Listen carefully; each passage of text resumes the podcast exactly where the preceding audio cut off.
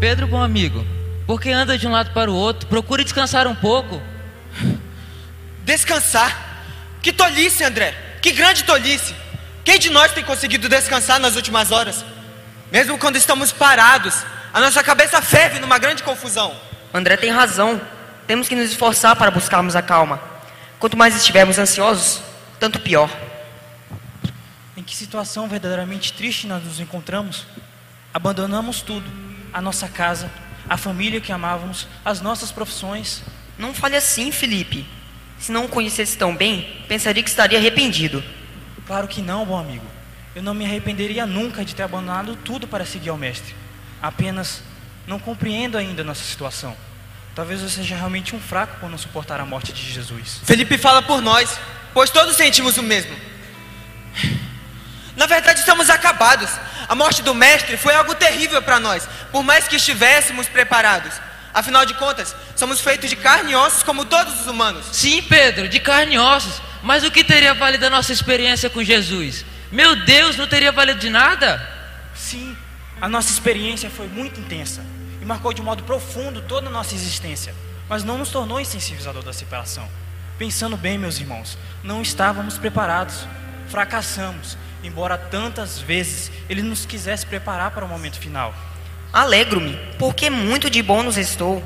A nossa determinação de continuar trabalhando na causa para a qual Ele nos chamou, a nossa união, tudo fará com que, mesmo entristecidos, possamos estar sempre juntos, como Ele nos ensinava. Mas isso não substitui a falta do Mestre. Até quando poderei suportar a dor de não poder ouvir sua voz? Até quando procurarei o rosto dele em vão no meio de nós? Digam-me, por favor, irmãos, até quando? Não podemos perder o ânimo, nem a fé. Ele disse que não nos deixaria sós. Por isso, de nada adianta o desespero. Estamos cheios de dor. Isso nos entorpece a alma. Eu não esquecerei nunca o modo cruel como o trataram, como se ele fosse um criminoso e não pudemos fazer nada para evitar. Meu Deus! Mas evitar como? E por quê? Todos sabíamos há muito tempo que tais fatos aconteceriam. Agora o que nos resta é esperar e crer nas promessas. Crer. Ouviram? Acho que não é tão difícil, embora esse seja o nosso momento mais cruel. As mulheres vieram aqui hoje de manhã. Elas trouxeram algum alimento que guardei por aqui.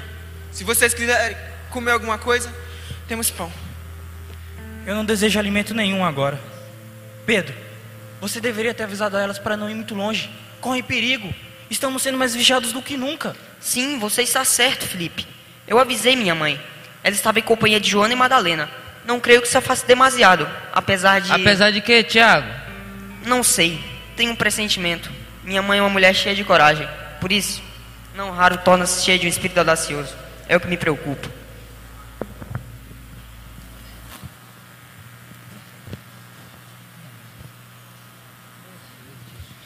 Tiago! Pedro! Tiago! Mãe! Meus filhos, Tiago! Pedro!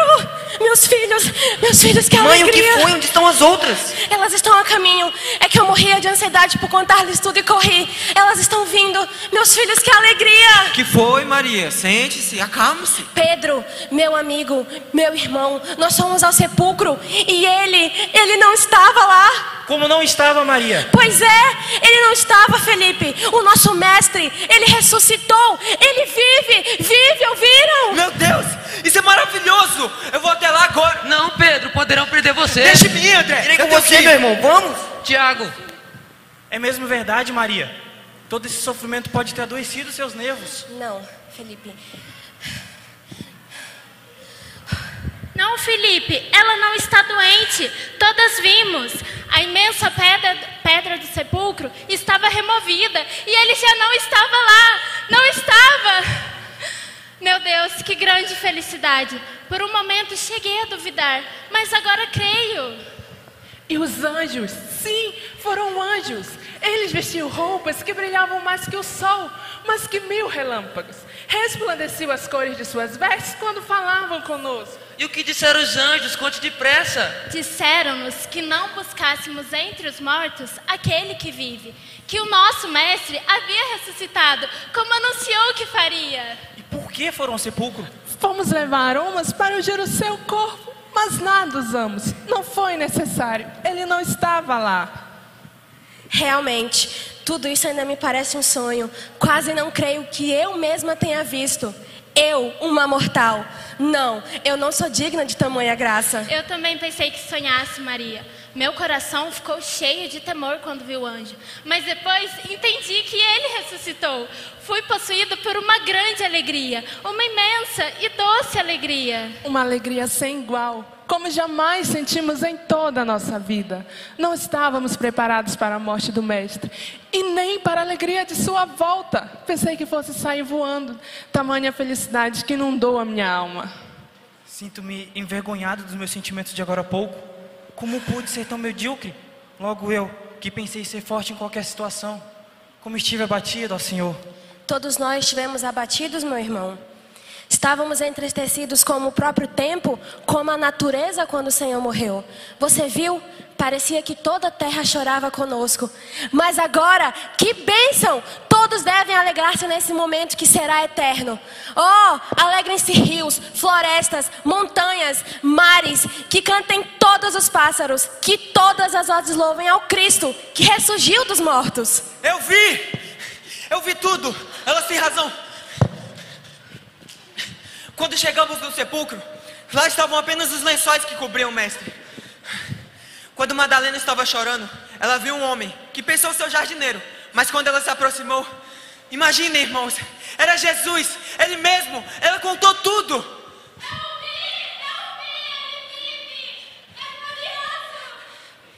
O lugar estava impregnado de um mistério que parecia uma canção a nos iluminar a alma.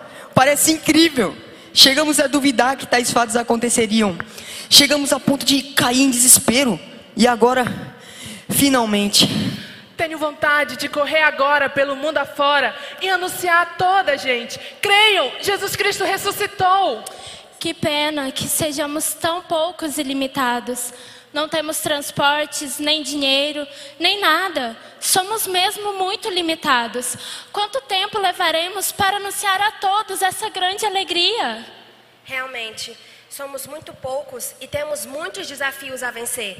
Mas a minha fé me diz que dentro em breve seremos muitos, muitos a falar por todo mundo do meigo nazareno. Eu concordo contigo, Maria. A mim, essa alegria também enche de esperança e alegria. Mas e depois que todos souberem, será que entenderão o que estamos anunciando? Mesmo aqueles que acreditarem, será que entenderão a profundidade dessa notícia? como será no futuro? Quando tiverem se passado muitos e muitos anos dessa data? Será que sentirão a mesma alegria que sentimos? Ou será que estarão muito ocupados com seus afazeres, sua família, seus bens, seu trabalho, e nem sequer se lembrarão do que esse dia realmente significa? Creiamos, irmãos, que o nosso Salvador, que hoje ressuscitou, não deixará que essa data seja esquecida. E aqueles que lhe forem fiéis sentirão a alegria da ressurreição em seus corações. Vida nova então. O mestre vive, nada de desânimo. Está vivo como prometeu. Oremos, meus irmãos. Vamos agradecer por esse momento.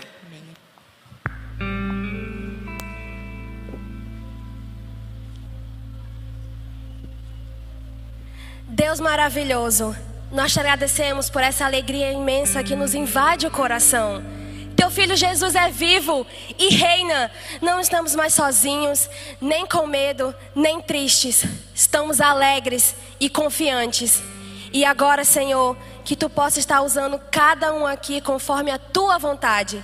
Que através de nós e de nossas vidas, o mundo tenha conhecimento da verdade eterna, da salvação que só Jesus oferece e que ele vive para sempre. Amém. A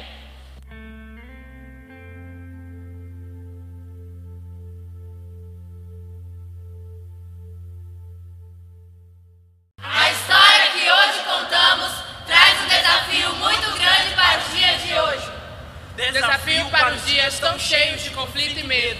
Mundo angustiado e apressado, correr tanto, pra quê? Pra onde? Pressa! É preciso correr para o ônibus! Para o trabalho, para a faculdade, para o documento importante. Ninguém tem tempo!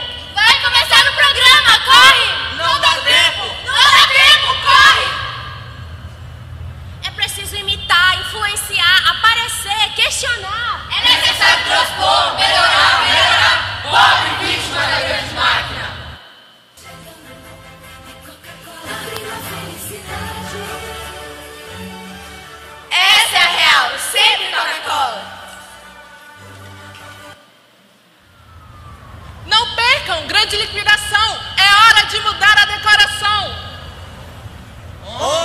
Inteligentes investem, conquistam, vencem.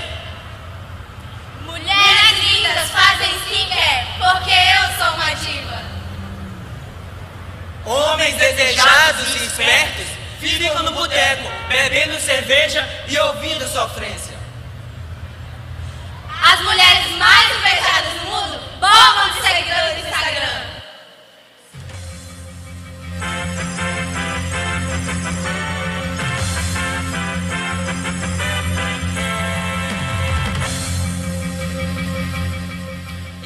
Atenção para mais essa notícia do seu Jornal das Oito. Mais um atentado terrorista no Oriente. O Brasil tem as maiores redes de pedofilia do mundo. Mais um caso de corrupção foi descoberto no governo federal. Última notícia. Os evangélicos já são mais de 30% da população brasileira. 30%? E por que nada muda? 30% e a mais pedofilia e corrupção? Onde estão os 30%? Loucura, caos, mecanização, correr, competir, alienação. Pobre humanidade que complica tanto, apesar de possuir tão perto as grandes lições. Ah, gente do meu tempo, passageiros de ônibus, trabalhadores, donas de casa, vendedores.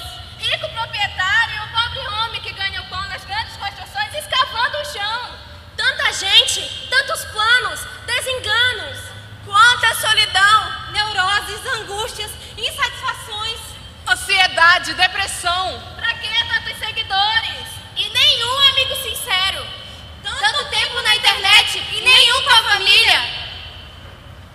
gente, a minha gente, que o tranquilizante não tranquiliza, mas escraviza. Para um pouco nessa pressa. Para e pensa, escuta e aceita. Ouve a voz suave de Cristo, sempre calma a repetir. Nada de inquietação. Olhai os lírios do campo e as avezinhas do céu. Vinde a mim, cansados e oprimidos, e eu vos aliviarei. Eu sou a verdade e a luz do mundo. Quem me segue não anda em trevas, mas vive mais, vida abundante e vive sempre, eternamente vive. Hoje em dia, o homem busca a solução para os seus problemas nos mais diferentes meios. Remédios, fugas, filosofias e até simpatias para curar o mal olhado. Procuram a alegria da ressurreição no sal grosso, na aba da terra santa, na rosa vermelha, amarela, branca. Procuram a alegria da ressurreição nos ovos de chocolate, nos presentes caros, nos seguidores do Instagram. Procuram, procuram, procuram. Alguns dizem, todos os caminhos levam a Deus. Outros gritam e correm. Ele está aqui, ali, lá. Quanta coisa, quanta inutilidade, quanto tempo gasto à toa. Mas o caminho é um só, e a verdade é única: Jesus. A solução está em Cristo Jesus, o médico, o amigo de todas as horas, o Salvador, o Cristo vivo. Sim, ele vive! Ele vive!